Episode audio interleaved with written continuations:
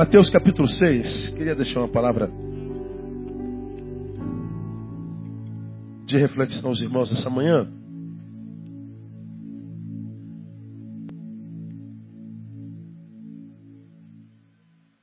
É uma palavra que todos nós conhecemos muito bem. Trata-se de um dos textos mais conhecidos da Bíblia Sagrada. Todavia, me parece que é um dos textos menos obedecidos da Bíblia Sagrada. Jesus, em Mateus capítulo 6, após falar sobre as bem-aventuranças, ele dá alguns conselhos de vida. Alguns conselhos que eu vou chamar de cotidiano. Conselhos para o dia a dia. Conselhos que, se obedecidos, vão equilibrar a vida daqueles que obedecem. E depois que ele fala sobre esses conselhos, que quase todos, perceba, são de origem material e do uso que nós fazemos do que temos. E entre o que temos, ele fala da nossa imagem e da nossa liturgia, nesse capítulo 6, ele fala como é que nós devemos, por exemplo, orar. A gente não deve orar como os fariseus fazem na esquina para serem vistos pelos homens. Ele está dizendo, ore, mas ore com a intenção certa. E a intenção certa não é para ser visto pelos homens. Como quem ora, mas na verdade não para ter comunhão com o Pai, mas para ter glória entre o igual. Jesus fala sobre o dar esmola. Quando vocês derem esmola ou fazerem um bem com a mão esquerda, que não saiba a mão direita. Porque o que conta para o Pai não é o bem que você fez a alguém, mas a intenção com a qual você fez esse bem. Porque se você fez bem a alguém, amém, esse alguém foi beneficiado. Mas dependendo da intenção com a qual você fez, você não. Você tem um pão e está diante do faminto. E como diria Betinho, na década de 80 e 90, a fome tem pressa. E você então distribui o pão. Para quem está com fome, não interessa que qualidade é o pão, de onde veio o pão. A fome o requer e o pão chega e é bem-vindo de qualquer jeito. Mas, quando nós abençoamos alguém, nós entendemos que a bênção não é só para ele, é para mim também, é para nós também. Então Deus está dizendo, você quer que a tua semeadura se transforme em colheita para você, trabalhe a intenção com a qual você distribui o pão e faz o bem. Porque se você fizer o bem, não pensando no necessitado, mas no aplauso humano, é como se você não tivesse feito isso. Você vai ser semeador sem colheita.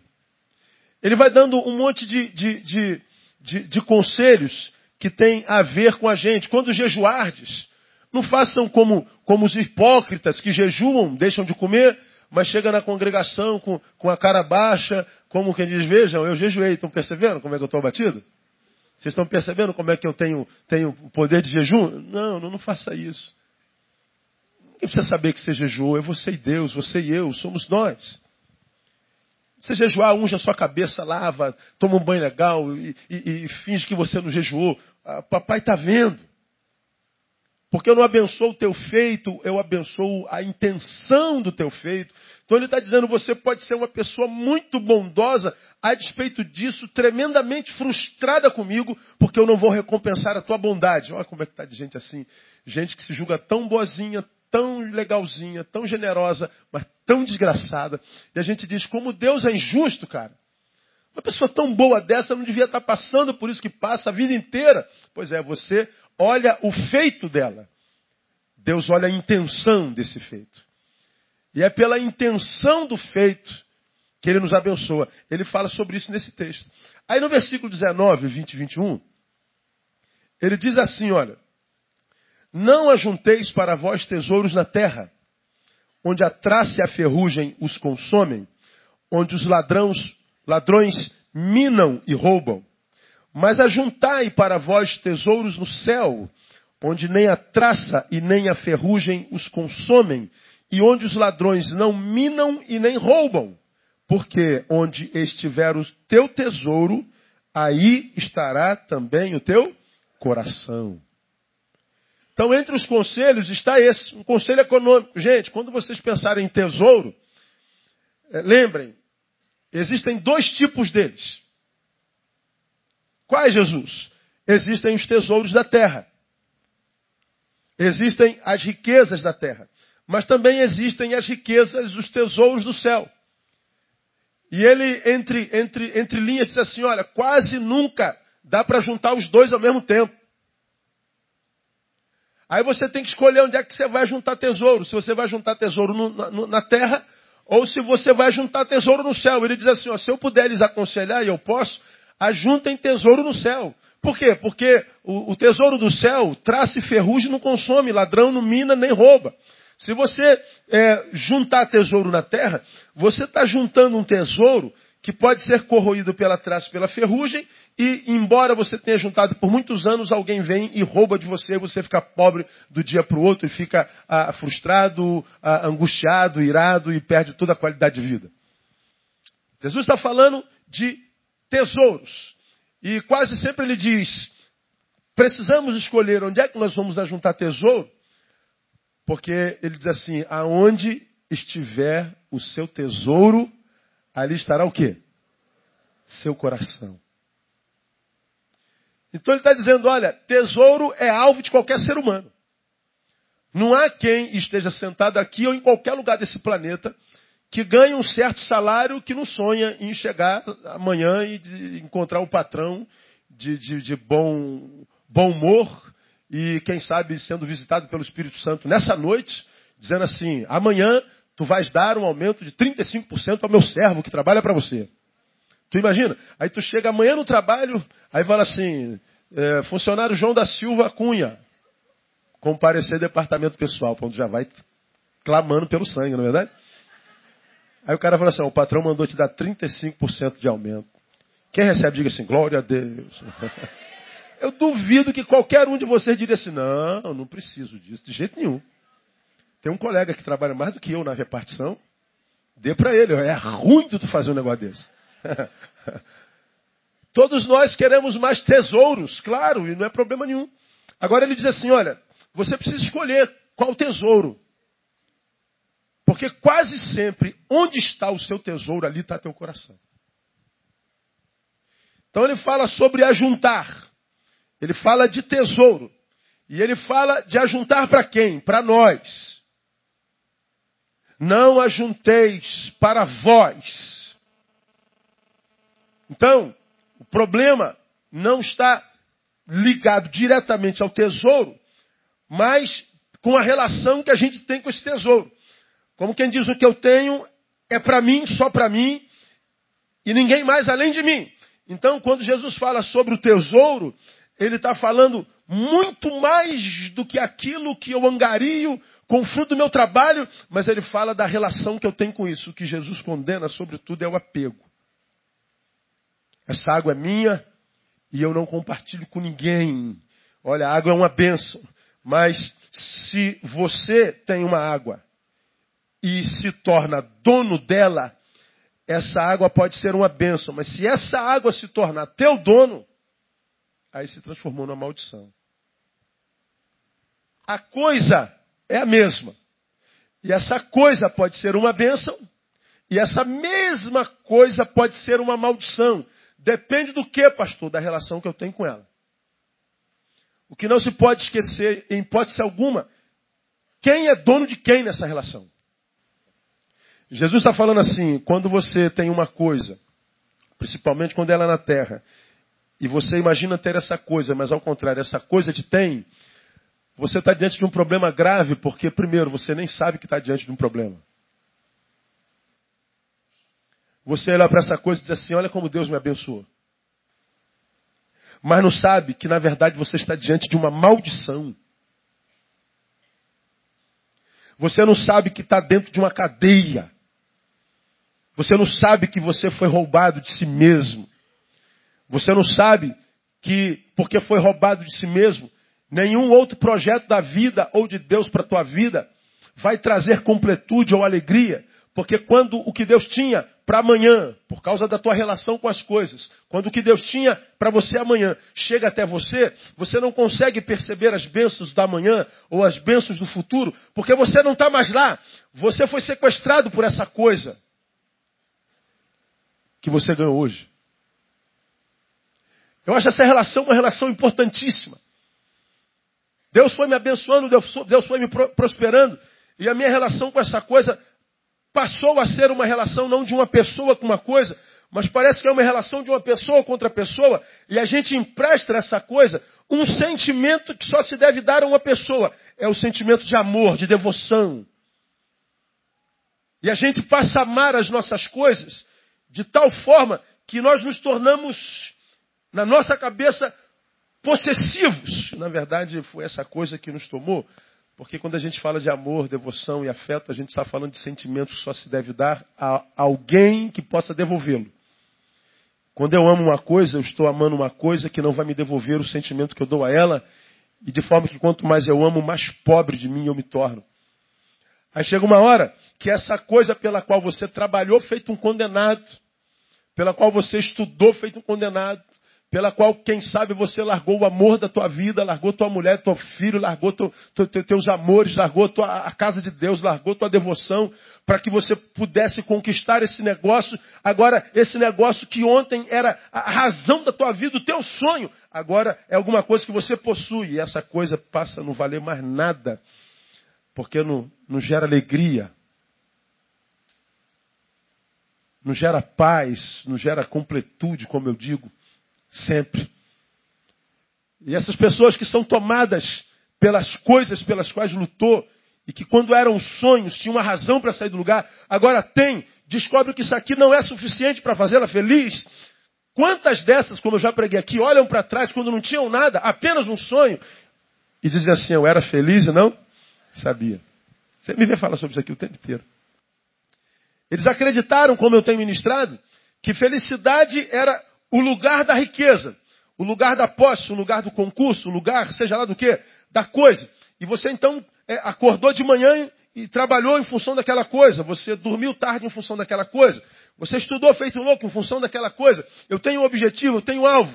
E você então trabalha é, a, a, a, dignamente, honestamente, de forma abençoada e legítima para chegar naquele lugar. E você então, com trabalho e esforço, chega naquele lugar, e aquele lugar que ontem era sonho, agora é uma realidade, você diz, agora eu vou ser feliz. E se essa coisa, enquanto valor intrínseco dura uma semana, duas, um mês,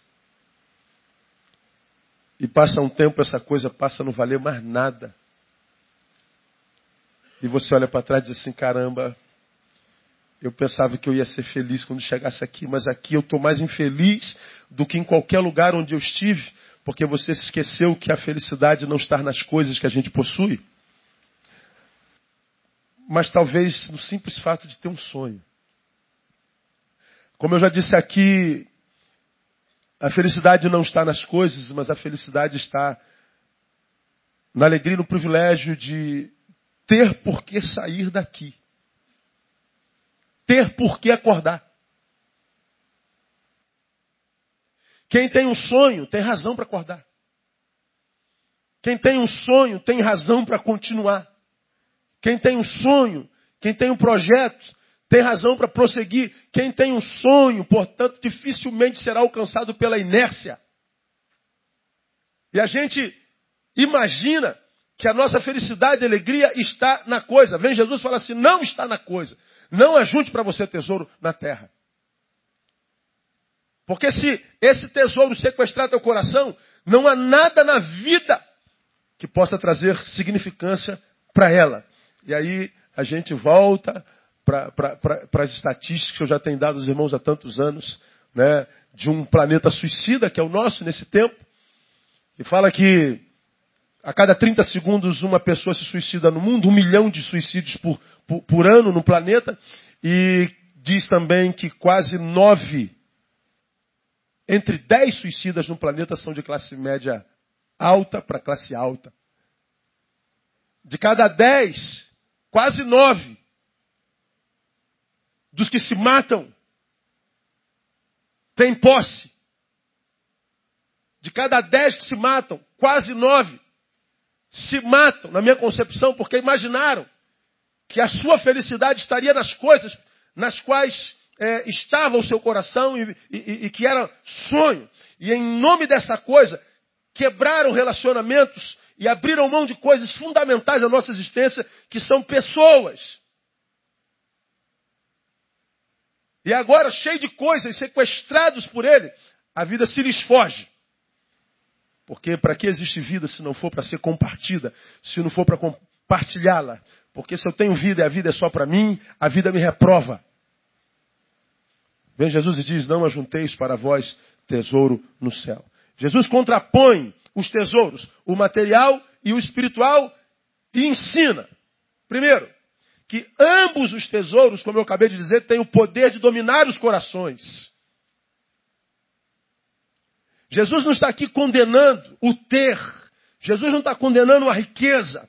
Jesus não está condenando a prosperidade. Jesus não está dizendo que, que você não pode gozar do fruto do seu trabalho. Não, você pode sim. Mas ele está dizendo que o fruto do seu trabalho, se você deixar o essencial, que é a relação com ele, e deixar de amar a Deus sobre todas as coisas e ao próximo, se você perder a relação com aquele que é a fonte da tua própria vida e com aquele que é a manutenção dessa mesma vida, porque a minha vida continua a vida porque eu me relaciono com seres viventes. Se eu me desconecto daquele que é a fonte da vida e me desconecto, desconecto daquele que é a manutenção da minha vida para me relacionar com coisas, Jesus está dizendo assim, ó, você perdeu o coração. E por que, que a gente não pode perder o coração? Provérbios nos ensina, Salomão nos ensina em Provérbios, sobre tudo que se deve guardar, guarda o teu coração, porque dele procedem as fontes do quê? Da vida. Tua vida será a proporção daquilo que domina teu coração. Se no teu coração há coisas, e são elas que estão sentadas no teu coração, é, teu coração não vai ter vida, teu coração vai ter, como eu tenho dito, existência. Você é um ser vivente que não vive. É uma vida que não encontra mais sentido porque você perdeu o coração, você se perdeu. E a diferença de um coração para o outro é que o que tem o tesouro do céu, ele se torna dono do que tem, e o que tem tesouro na terra se torna posse do que tem.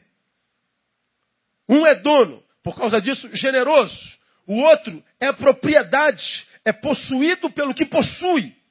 Não é mais dono de si. E o pior, não sabe disso. Eu me perdi. Eu fui roubado.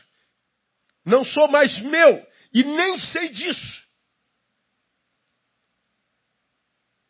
Depois disso, o que sobra é solidão, agonia, angústia. Muitas vezes nós voltamos para Deus pedindo para que Ele nos abençoe, mas parece que Deus blindou o céu sobre nossa vida e Ele não nos ouve mais. O que sobra é mais angústia, mais solidão, mais inferno existencial. E aí a gente tem que ver pessoas que para quem nós olhamos e muitas vezes invejamos porque tem tanto. Porque tem muito mais do que a gente. E a gente diz, caramba, eu queria ter metade do que esse cara tem. Eu queria ter um décimo do que esse cara tem. Mas você não sabe que tudo que ele tem é dinheiro. Lembra de Ibsen? São tão pobres, tão pobres, mas tão pobres que tudo que tem é dinheiro, nada mais. E nós vivemos num tempo de pobreza, de gente rica, mas extremamente miserável. Miserável na sua essência. Por quê? Porque perdeu o coração. Não soube lidar com a prosperidade, não soube lidar com a riqueza. E vem um Senhor e diz assim: se você perde o coração para o que você tem, para o que você ganhou, você está vivendo no pior estado no qual o ser humano pode viver. Primeiro que você não tem nem, não tem nem, nem razão para justificar a tua dor. Por exemplo, vamos imaginar que você esteja aqui cabisbaixando, você, pô, pastor, estou down. Bagulho está doido, pastor. As contas volumando, pastor.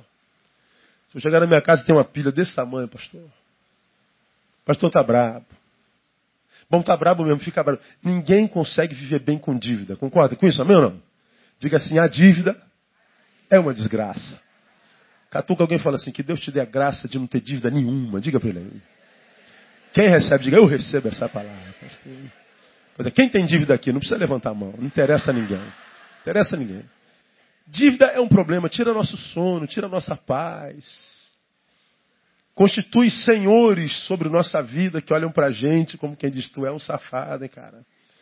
E o pior, a gente é cristão, ainda diz que é crente, né, miserável? A dívida é uma desgraça. A dívida rouba a nossa alegria, rouba a nossa paz. Mas pense comigo. Você está todo dom, todo down, macambujo, sorumbático, triste, ruim, a beça. Mas você fala assim, eu tenho uma razão para estar assim. Por que, que você está assim? Eu tenho dívidas. Agora imagina você estar tá assim, ó, tristão, quebradão, infelizão, e não tem razão para estar tá assim. Por que, que você está oprimido? Porque, poxa, pastor, está chegando o final do ano, queria viajar com a minha família. Pô, não vai dar. O máximo que vai dar para ser ali na, na praça de, de, Madureira, de Verlindo Cruz. Amém. É o máximo que vai dar nas férias. Pô, mas tu queria estar, tá tu queria estar tá em Friburgo, cara. Tu queria estar tá, né, no hotel em Friburgo com piscina criançada, né, mergulhando na piscina, mijando na piscina, aquela coisa toda. Você queria estar gozando as férias. Agora, você está triste por quê? Porque vai ter que ouvir Arlindo Cruz ali na Madureira. Mas tu queria estar em Madureira. Agora, tu, tu imagina, o cara quer curtir Arlindo Cruz, vai para Madureira. Mas ele cansou, eu vou para Friburgo. E mais, eu vou para o Nordeste, vou para Natal, andar de bugre, com emoção. Com emoção. E você vai para Natal, Continua infeliz. Quer saber? Vou dar um pulinho em Miami. E tu vai em Miami, faz compra. Durante o momento da compra, alegria total. Mas quando volta para tua casa, está infeliz. Não deve ser a viagem. Então vou esticar até a Europa.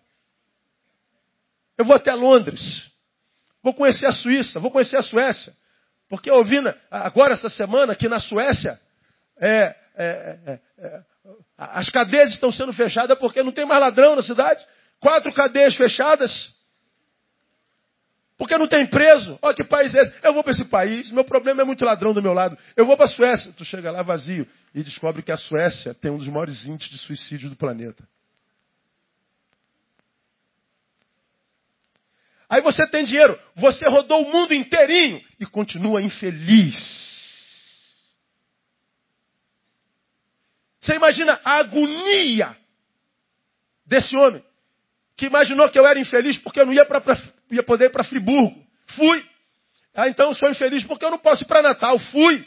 Eu sou infeliz porque eu nunca fui no exterior. Fui para Miami e comprei tudo. Continuo infeliz. Não, não fui na Europa, no primeiro mundo. Então fui. Rodei o mundo inteiro. Eu continuo infeliz e não tenho razão para ser. Porque a visão dele é toda materialista. Só que o que ele não sabe é que ele está em cadeias, ele não existe mais, ele foi roubado, ele foi sequestrado de si mesmo. Ele é um escravo do que possui, de modo que a vida se lhe fugiu, a vida não é mais parceira dele, a vida não é boa para quem a trata mal, a vida não é boa para quem ela se deu e, em sendo recebida, não é compartilhada. A vida não gosta de gente que se torna o fim da vida.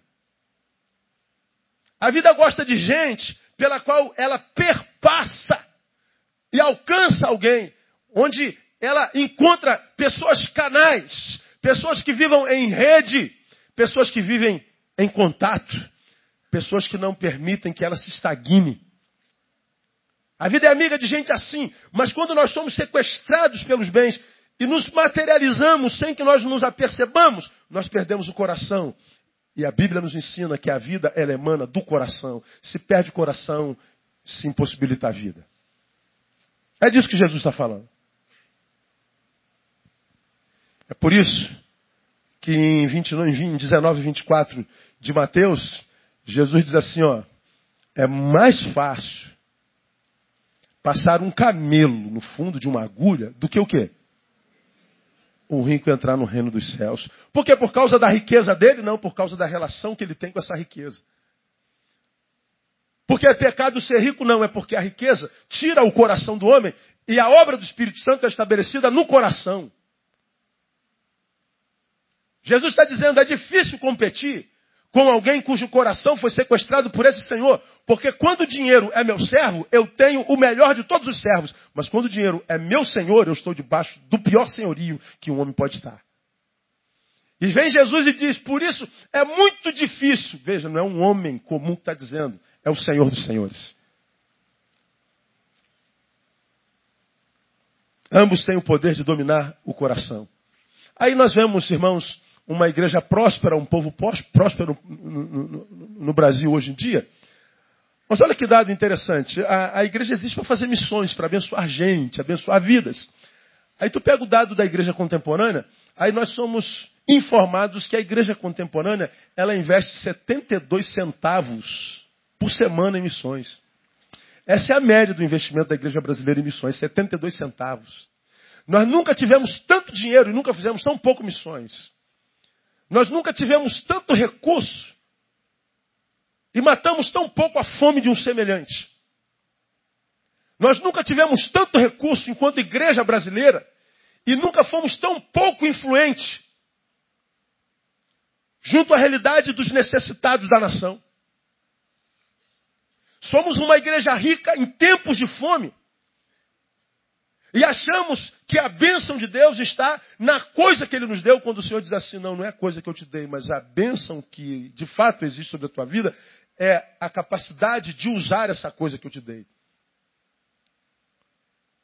Aí eu temo, irmão, que nós prosperemos e sejamos reprovados pelo Senhor. Que nós prosperemos e tenhamos de ouvir do Senhor que se alguém teve riqueza, ou se alguém usa essa riqueza só para si, ou que alguém está na liturgia, mas, por exemplo, ora para ser aplaudido pelos homens. Portanto, ele está pensando em si. Alguém que distribui pão não pensando no faminto, mas pensando em si. Alguém que jejua e vem uh, fraco para a igreja, não está jejuando, mas pensando em si. Ele está falando assim, é a mesma coisa. O centro do universo desse ser humano é ele mesmo. Ele foi tomado pelo egoísmo. Aí, para o egoísta, a despeito da oração, do jejum, da riqueza e de tudo mais, se ele é o centro da sua vida, o Senhor está dizendo assim, ó, digo-vos que já recebestes o teu galardão. Nossa, é isso que me faz arrepiar. Como quem diz, tudo que você terá é o que você tem. O aplauso dos homens e o aplauso a um ser que eles não conhecem. Eles só imaginam. Mas esqueça a minha bênção. Esqueça a minha parceria. Esqueça a eternidade. Esqueça a vida com sentido. Se o que você deseja é aplauso, se o que você deseja é o que você tem nessa terra, tua vida se resume a isso, é isso. Então você já recebeu o seu galardão. Quando esses tesouros forem, o que sobra é choro e ranger de dentes. Eu vejo isso todo dia, gente. Todo dia. A gente lida com sofrimento todo dia, a vida toda. E eu posso afirmar a vocês que de cada dez que sofrem, nove sofrem por problema de má gestão de si mesmo. Não sofrem como injustiça da vida. Não sofre como consequência da desgraça alheia. Não sofre como um problema produzido por outrem e que resvalou em, em nós. Não, não, não. De cada dez eu posso afirmar nove sofrem por problema de autogestão. Por gente que lê o Evangelho não entende o Evangelho. Que reduz o Evangelho a uma coisa materialista. E Jesus está dizendo, é um equívoco, meu filho. Quando a, a, alma é torcida, quando a alma, a agonia, o sofrimento, a dor, a adversidade, quando, quando a depressão, quando a amargura toma, dinheiro não ajuda em nada. Nada. Quando a companheiras destes chega para deitar do seu lado na cama, a dona insônia, não adianta ter um bilhão de dólares. Porque para alguns a insônia é tão poderosa que não há remédio que te faça dormir.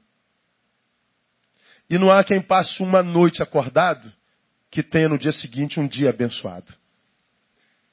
Não há quem passe duas noites acordados que consiga ter uma semana abençoada.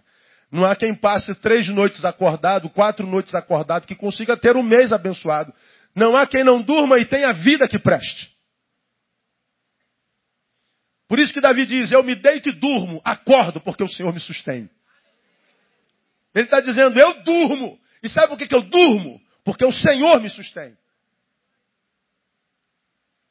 Ele está falando que o sono é uma bênção de Deus. Agora, o que, que acontece com essa geração materialista, egoísta? Tudo que tem é matéria. E quem tem matéria não tem nada. Aí a gente vive esse antagonismo, né? De muitas vezes visitar uma cobertura na Avenida Atlântica e encontrarmos uma família de mendigos. Mas acontece de visitarmos um barraco na minha deusa e encontrar uma família de milionários. Dá para entender o que eu estou dizendo, amém ou não? A gente encontra milionários na favela, gente que dorme. Gente cujo barraquinho é simples, mas é limpo. Gente cujo barraco limpo você entra e você percebe que Deus tem prazer em estar naquele lugar e ali ele habita. Mas a gente vai em lugares cheios de riqueza, onde o que há tristeza, agonia, miséria existencial. Gente que muitas vezes que de lá se joga. Preguei aqui há bem pouco tempo atrás, no Japão são 87 suicídios por dia. Uma das maiores economias do país, do mundo. Os prédios que são construídos no Japão hoje em dia, por lei, são obrigados a terem no primeiro andar redes circundando o prédio. Por que, que precisa ter redes circundando o prédio no Japão? Por causa do grande índice de gente que se joga do prédio. Que é tão grande que afeta a economia do país. O país rico. Vem Jesus e fala assim: não ajuntem tesouro na terra. E se porventura conseguiram ajuntar, não permitam que esse tesouro tome o coração de vocês. Ambos têm o poder de dominar o coração. Ele diz mais: ambos têm o poder de formatar a visão. Quando você lê o versículo 22, ele está dizendo assim: a candeia do corpo são os olhos, de sorte que se teus olhos forem bons, todo o teu corpo terá luz. Ele está dizendo: o teu corpo, a tua vida, será refém da tua visão. Jesus está falando do tesouro na terra e do tesouro no céu. Se os teus olhos forem bons, vai buscar valorizar o tesouro no céu. E o tesouro do céu, ele nos é otorgado pelos valores do reino, a Bíblia diz: o reino está dentro de vós. Quando a Bíblia diz de tesouros no céu, é, Jesus não está citando das ruas de ouro, dos paralelepípedos de cristal, e não sei o que de, de pedra. Não, cara, não é disso. É, eu não sei se interessa a você, mas que eu já preguei isso aqui. Eu não penso no céu nem uma vez na minha vida. Eu não penso no inferno nem um, um, minuto na minha vida. Eu não penso no diabo nem um segundo na minha existência. Eu não estou nem aí para o céu. Que é isso, pastor? Está amarrado em nome de Jesus. Sangue de Jesus tem poder. O que, que o senhor está falando? Eu explico para você. Por que, que eu não me preocupo com o céu? Porque eu estou no caminho.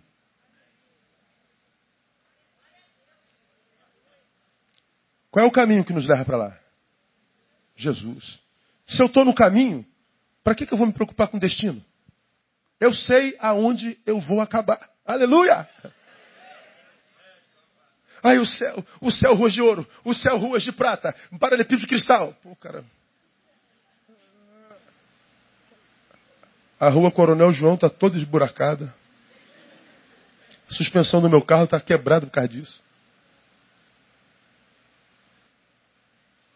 Na sua esquina tem gente faminta, tem gente necessária, necessitada. E os crentes estão pensando no céu.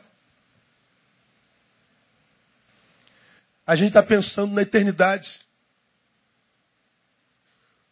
Geralmente quem só pensa na eternidade vive uma vida miserável. Ah, pastor, estou doido para ir para o céu. Está amarrado que eu estou doido para ir para o céu. Eu quero ficar aqui um tempo. Quero enterrar, como eu já brinquei, falando sério, vocês todos. Não quer saber de céu, cara? Ah, o céu é uma bênção, é, mas aqui também é. Aí tu vê, vira e mexe um que diz assim, não, aqui o, inferno é aqui. O inferno é aqui, lembra que eu já falei isso aqui? Eu estou no inferno, tem uma mulher daquela. Você imagina? Que inferno maravilhoso. Eu estou no, no inferno, tem uma igreja igual a nossa. No inferno tem palavra todo dia. No inferno, você está aqui, pô, cara, hoje eu vou almoçar com fulano, comer uma picanha mal passada. Um Coca-Cola com gelo limão. Aí come feito um, um sujeito que come muito. Depois que come, feito um sujeito que come muito, bate na cama e entra em coma. Acorda, vem para a igreja, tem palavra de novo. Que inferno é esse, irmão? Que inferno é esse? Esse inferno é uma bênção. Se aqui fosse o Senhor, risca meu nome do livro da vida. Eu quero viver aqui, se possível, com 48 anos, a vida inteira. Que inferno é aqui? Inferno é tua vida. Inferno é a vida de quem só pensa em eternidade. E porque só pensa em eternidade, só olha para Deus para tirar algo dele, porque o seu coração já não existe mais e não tem mais misericórdia. Diz que tem fé, mas o único beneficiário da fé é ele mesmo. Ninguém mais é beneficiário pela fé que ele diz ter. Ah, pastor, eu tenho muita fé em Deus. Legal. Quem é beneficiado pela tua fé? Eu. Isso não é fé, meu amigo. Quem tem fé em Deus, primeira coisa que ele vence é o egoísmo. Ele não vive mais para si. Porque como eu tenho pregado aqui, agora você se enxerga porque está debaixo da luz de Deus. E quem se enxerga sabe que só está de pé pela misericórdia do Senhor. Se as misericórdias do Senhor não fossem renovadas a cada manhã, nós já teríamos sido consumidos. Então eu não estou de pé por mérito, é pela misericórdia. Então se Ele me mantém de pé por causa da misericórdia, eu tenho que ter misericórdia de quem está caído. Agora, quando o meu coração é sequestrado pela coisa, a coisa me toma de tal forma, me faz egoísta, que muda a minha visão de, de vida. Eu só olho para o horizonte, nunca olho para baixo. Eu só reclamo de quem está na minha frente ou em cima de mim. Digo assim, Deus, eu queria ter aquilo e tu não me abençoas. E Deus fala assim, é, mas olha para baixo um pouquinho e vê se não tem gente que sonha ser o que você é e ter o que você tem. Ah, mas quem está embaixo não me interessa. Só me interessa quem está em cima. Falei, pois é. Ninguém vai para cima sem antes agradecer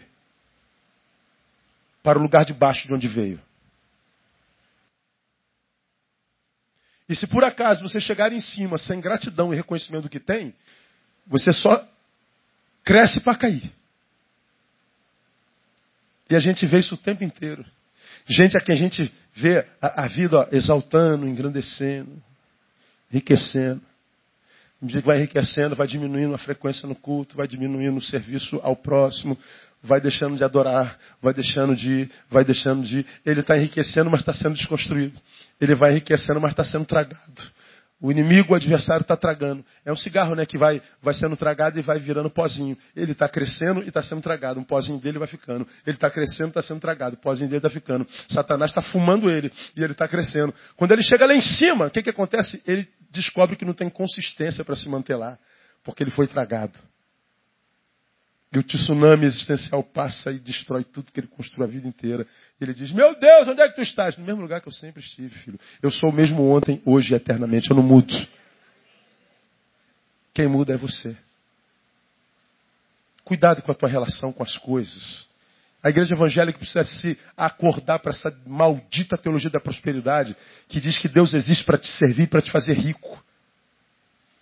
Que reduziu a bênção de Deus a coisas materiais. Por que, que eu preciso ter cuidado com as coisas? Porque ambos têm um poder, com o tesouro tem poder de formar a visão. Agora, termino nesses 15 minutos mostrando você que terceiro não há como servir aos dois. Ou um ou outro. Ou a um ou a outro. O 24 diz assim: ninguém pode servir a dois senhores. Porque ou há de odiar a um e amar o outro, ou há de dedicar-se a um e desprezar o outro.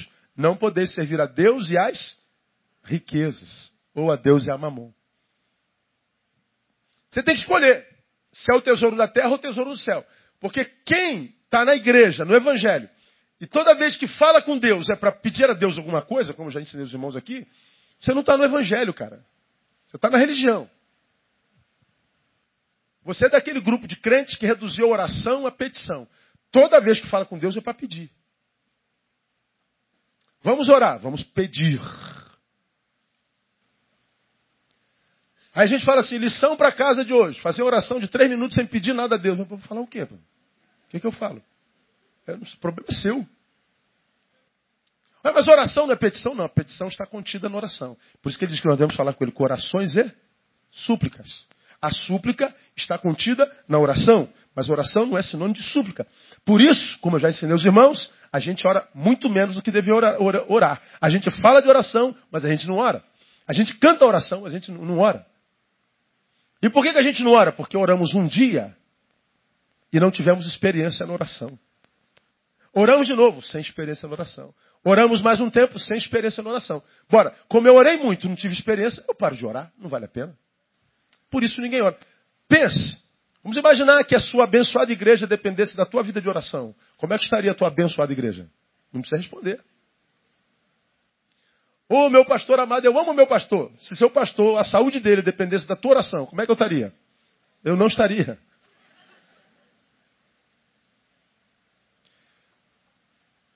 Se você que vive no Facebook dizendo que o Eduardo Paes é um desgraçado, vagabundo, salafrário, salafrário, ladrão, dizendo que o Cabral é outro safado, salafrário, vagabundo, ladrão, vamos imaginar que você deixasse de xingá-lo e orasse por ele. Se você tivesse vergonha na cara, e cumprisse o que a Bíblia diz que a gente não tem que respeitar toda a autoridade, e deve orar por ele. Mas você levado pela moda dos levantes, você viciado pela moda dos que fazem passeatas, às vezes sem razão nenhuma. Entra na dinâmica de abençoar a gente que é autoridade sobre nós. Vamos imaginar que se no teu Facebook você, ao invés de chamar de ladrão, dissesse assim, Deus, abençoe esse homem. Que ele não roube mais, toque no coração desse cara. Que ele seja incomodado pelo teu Espírito Santo. Que toda vez que ele for desviar a merenda do, do, do garoto pobre, que ele fique um mês sem dormir. Que a consciência dele queime. Que a brasa do teu espírito queime a consciência dele. Imagine, se você deixasse chamar o Dudu de vagabundo, você dissesse, Deus tem misericórdia dele. Mas por que, que a gente não faz isso? Porque a gente não ora. Por que, que a gente não ora? Porque a gente não tem experiência na oração. Por que, que a gente não tem experiência na oração? Porque a gente ora errado. A gente transformou oração em petição. Toda vez que você orou, você pediu. Manteve durante um tempo uma vida devocional. Agora eu vou ler a Bíblia e vou orar. Só que tu vai para o quarto orar e chega no quarto, abre a sua lista de supermercado existencial e diz assim, senhor, cara, meio quilo de paz, dois quilos de alegria. Cinco quilos de pavio, porque o meu já está curto demais.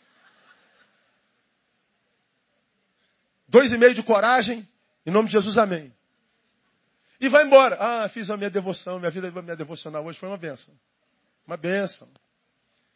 Você volta amanhã com a mesma devocional. Está crente que Deus está feliz com a tua presença? Deus está falando assim, lá vem um pidão de novo. Lá vem, já vem um pidão fazer a feira dele. Aí a gente não tem experiência na oração. O doente continua doente. O devedor continua devedor. O triste continua triste. Nada muda na vida, a gente para de orar e diz é Deus. Não, não é Deus. Porque a nossa oração é materialista. O que é que oração? Você já aprendeu em algum lugar, não muito longe daqui. Que oração é o que transforma meu encontro com Jesus em relacionamento. Ele não veio para ser meu empregado, ele veio para ser meu amigo. Ele não veio me transformar em servo, ele veio me transformar em amigo. O que Deus quer com a gente é relacionamento. E em qualquer relacionamento, mesmo que seja com Ele, só há equilíbrio e bênção se ambos cumprem o seu papel no caminho. Agora a gente diz que o ama, mas toda vez que fala com ele é para tirar alguma coisa dele. Materialismo. Coração sequestrado pelos tesouros dessa terra. E aí, mostra alguns dados para vocês para que a gente, quem sabe, tenha pelo menos um pouquinho de vergonha. Foi publicado ah, no mês passado o novo quadro de distribuição de riqueza no planeta. E esse quadro de distribuição de riqueza no planeta foi resumido pelo Luiz Nassif, que é um jornalista muito conceituado no país. Eu tirei alguns dados interessantes só para você pensar. Você que pensa que Deus esqueceu de você, você que pensa que é pobre demais, você que pensa que Deus te abandonou porque está durinho, porque tem conta de luz vencida. Alguns dadozinhos sobre a distribuição de riqueza no planeta. E depois você, a gente volta a conversar. O planeta possui 7 bilhões de pessoas, todo mundo sabe disso. Agora, olha dados interessantes.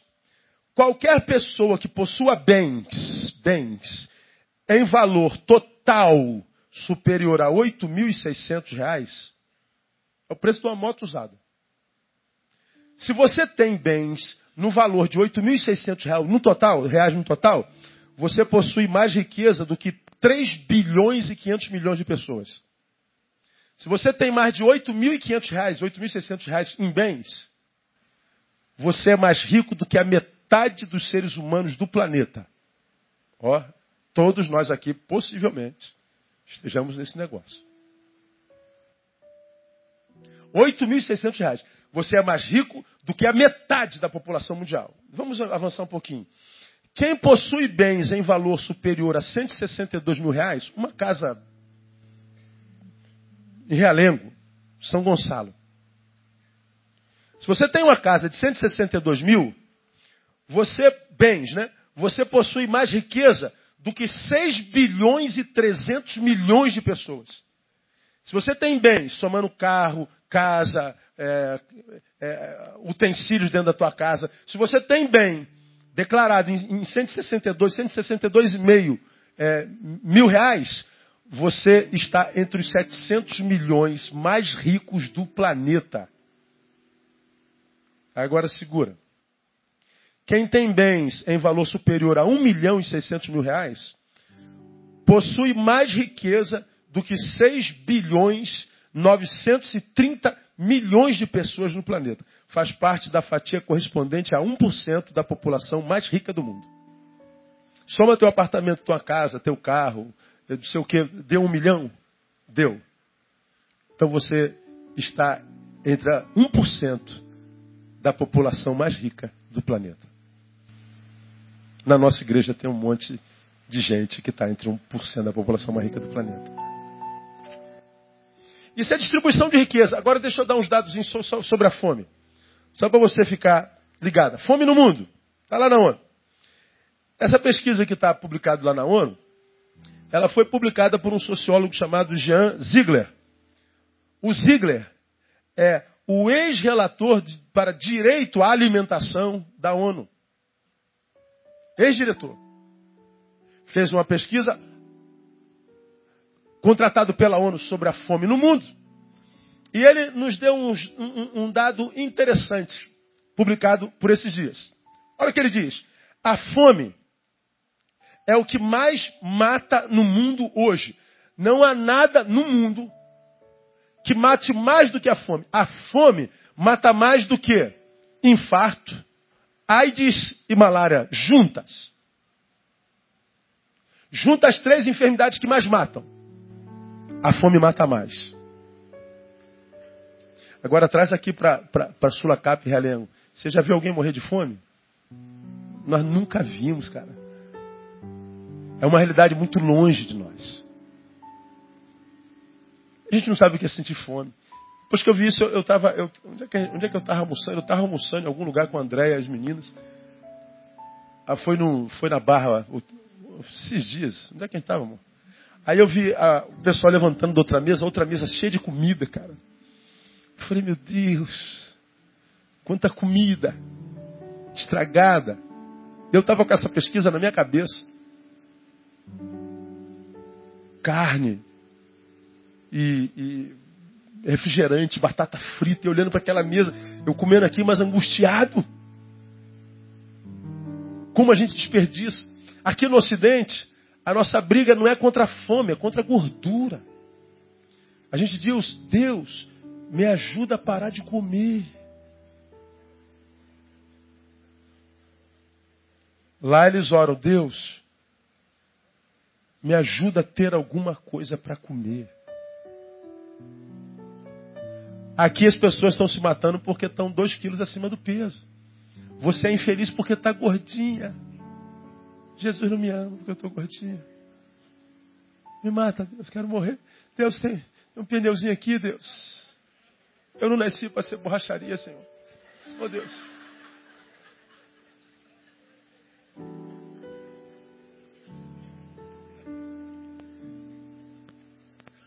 70 milhões de pessoas morrem de fome por, dia, por ano.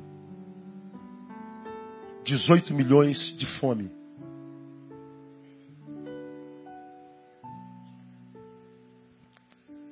A cada 5 segundos, uma criança morre de fome no planeta.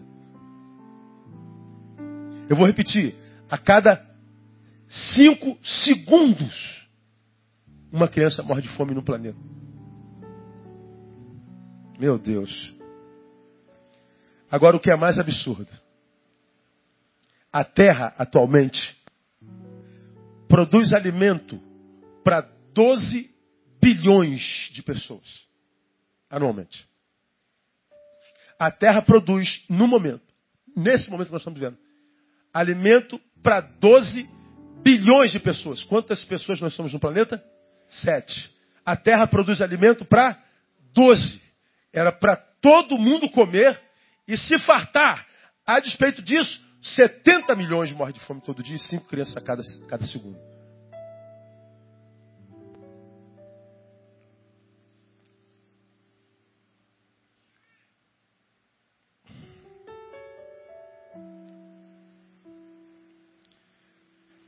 Se a Terra produz 12 bilhões de alimentos, e somos 7 bilhões, e uma criança morre a cada segundo, a cada 5 segundos, essa criança não morre de fome, essa criança é assassinada. Quem tem comida demais, quem tem fartura, não distribui, está assassinando essa gente. Eu sou um assassino, você é um assassino. A igreja evangélica é assassina.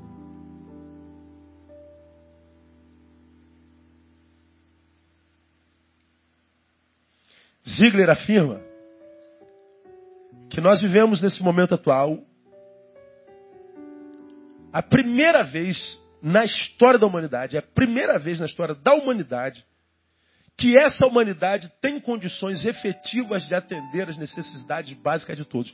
Nunca, em tempo algum da história da humanidade, a humanidade teria jeito de alimentar todo mundo. Pela primeira vez na história da humanidade, que é esse nós temos condição de matar a fome de todo mundo. E como que isso aconteceria? Mata-se a fome de um sujeito no mundo com 25 centavos de dólar. Porque a gente fala de 25 centavos de dólar, que é um quarto de, de dólar. Ah, um dólar hoje vale dois reais alguma coisa. Portanto, um quarto dá quase um real de dólar. Quase um real. Com quase um real, tu alimenta uma pessoa o dia inteiro em muitos lugares do Brasil, principalmente na África. 25 centavos de dólares, nós acabaríamos com a fome de pelo menos 150 milhões de pessoas. Então o que mata não é a fome, é a dificuldade de acesso a ela. O que mata é a iniquidade. O que mata é a injustiça no planeta. O que mata é a iníqua distribuição de riqueza. O que mata é a ganância dos que têm e não compartilham. Dos que têm alguma coisa e não agradecem pela coisa que têm, reclamam pela coisa que não têm.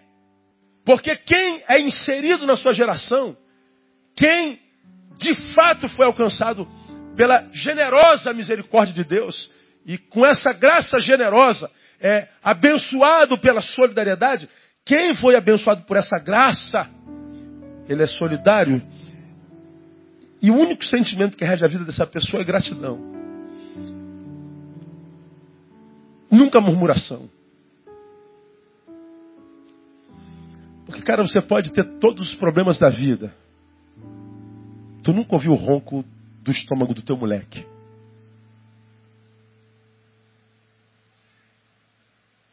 Chega no final da noite, você leva o seu molequinho, sua molequinha para a cama.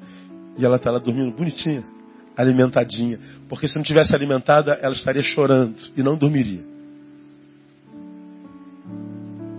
Ninguém consegue dormir com fome. Agora, nos países mais pobres, a canção e o som que se ouve é o choro. É o choro da fome.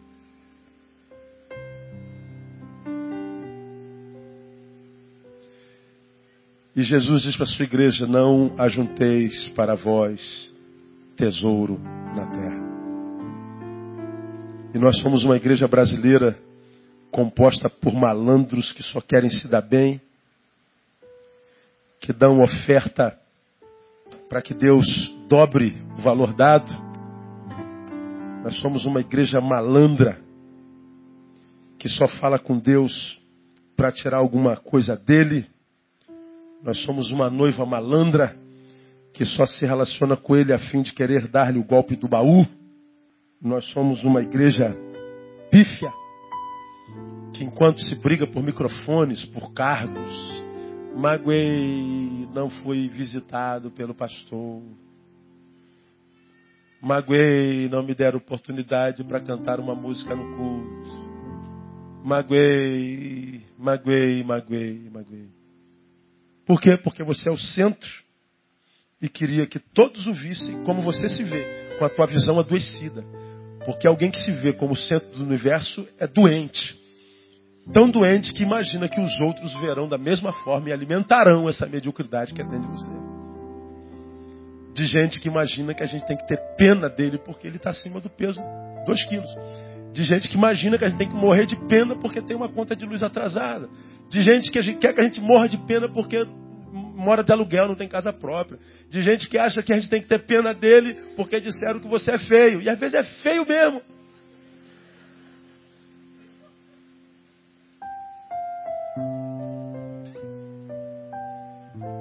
Irmãos, eu tenho me curvado diante do Senhor. Tenho revisto minha, minha vocação, minha, minha vida. Às vezes me achando tão inútil.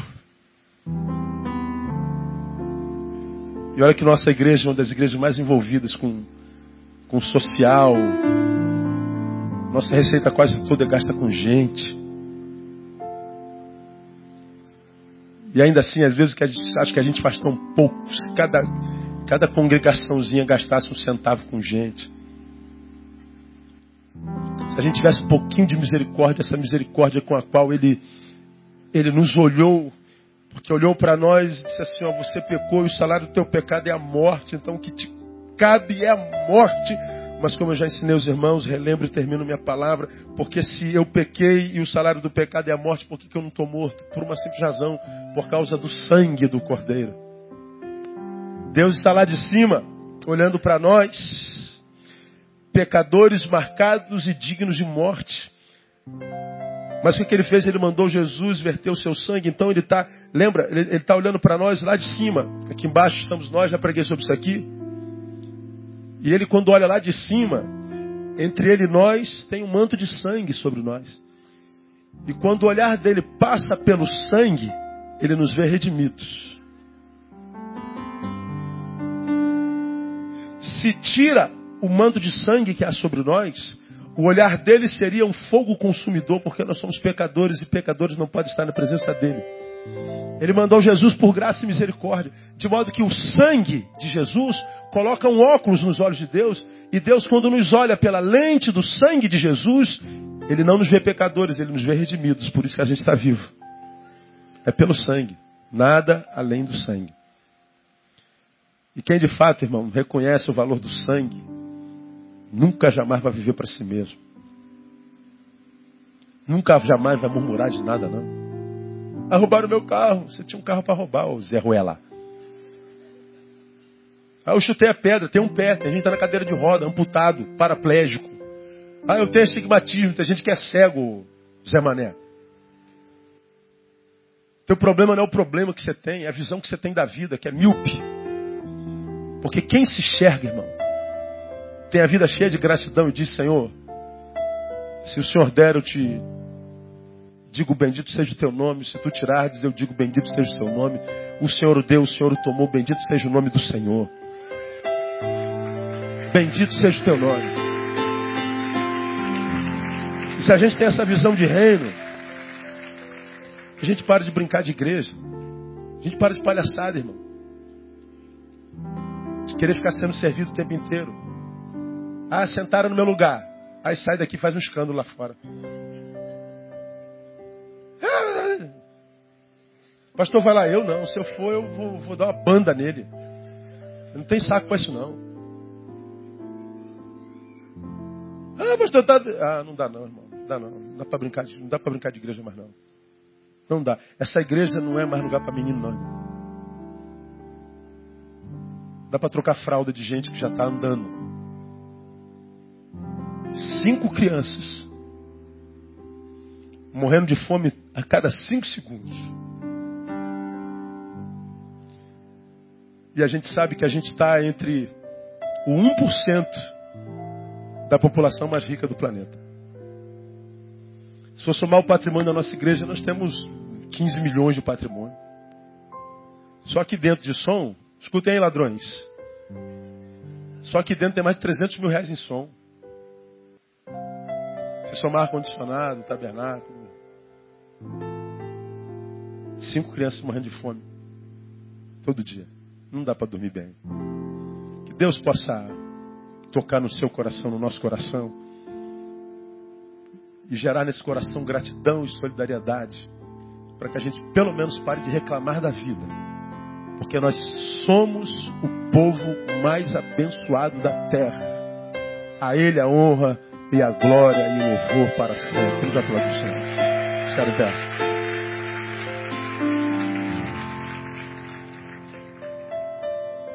Oh, aleluia. Vamos orar. Deus, nós queremos pedir perdão nessa manhã.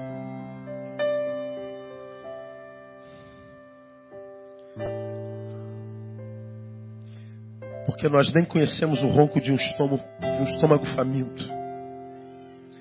Deus, quantas vezes nós estamos com fome, vamos no nosso armário, está cheio de comida, só que nenhuma que nós estejamos com vontade de comer naquela hora, nós dizemos assim: não tem nada para comer. Porque não tem o biscoito que a gente quer, o tipo de pão que a gente quer. Nós aqui no Ocidente, Deus, temos fome e podemos escolher o que comer. Quanta gente, Deus, nem o armário tem, nem a casa. Gente que nunca viu carne, gente que nunca viu pão. Gente que nem sabe que existe uma outra situação além da fome. Que imagina que o que existe é fome mesmo, é assim mesmo.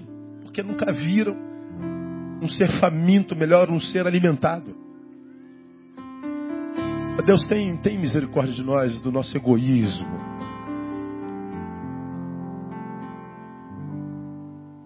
Porque a gente não consegue nem dizimar, Deus. A gente não consegue nem ofertar. E damos um monte de desculpa para isso. Tem misericórdia de nós. Misericórdia de nós quando a gente deixa comida no prato para ser jogado fora. Quando a gente deixa o pão endurecer e a gente nem faz torrada, joga fora. Perdoa quando a gente só tem arroz para comer com ovo e reclama. Perdoa, Deus.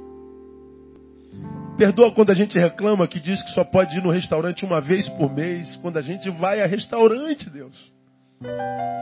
A gente pega um cardápio na mão, escolhe o que, que vai comer. E a gente reclama. A gente reclama, Deus, do, do, do, salário miserável que a gente tem, mas é esse miserável salário que tem posto o pão sobre a nossa mesa esse tempo todo de vida que a gente tem. Perdoa a gente, Deus. Porque somos cristãos ricos num tempo de pobreza e não temos vergonha disso. Gera solidariedade em nós. Deus, nós queremos a marca do reino. Nós não queremos ser só mais uma igreja. Não queremos ser só um grupinho de gente brincando de evangelho sem significância ou significado, sem utilidade alguma no planeta, na terra, na rua onde está plantado. Nós queremos ser uma igreja que salga mesmo, Deus, que ilumina, que faz diferença. Uma igreja na qual as pessoas se sintam seguras, aquelas que não fazem parte dela, não são do bairro. Nós queremos ser um farol, ó Deus. Nós queremos ser referência para a glória do teu nome. Não queremos publicar nada em lugar nenhum, queremos que só tu saibas porque nós sabemos que a recompensa vem do Senhor. Livra-nos da necessidade extrema de tapinha nas costas, de reconhecimento, de promoção. Nós queremos só ser úteis. Úteis. Dá-nos essa alegria. E nós te daremos glórias. Nós oramos agradecidos por essa palavra, pelo poder daquele que é o exemplo de generosidade que deixou os céus, esvaziando-se a si mesmo para vir até aqui morrer por nós e morte de cruz. O Senhor da solidariedade, Jesus de Nazaré, dá-nos a sua mente e que nós sejamos igual a Ele. Porque é no nome dele que nós pedimos. Amém. Glória ao teu nome. Aleluia. Vão em paz. Deus abençoe.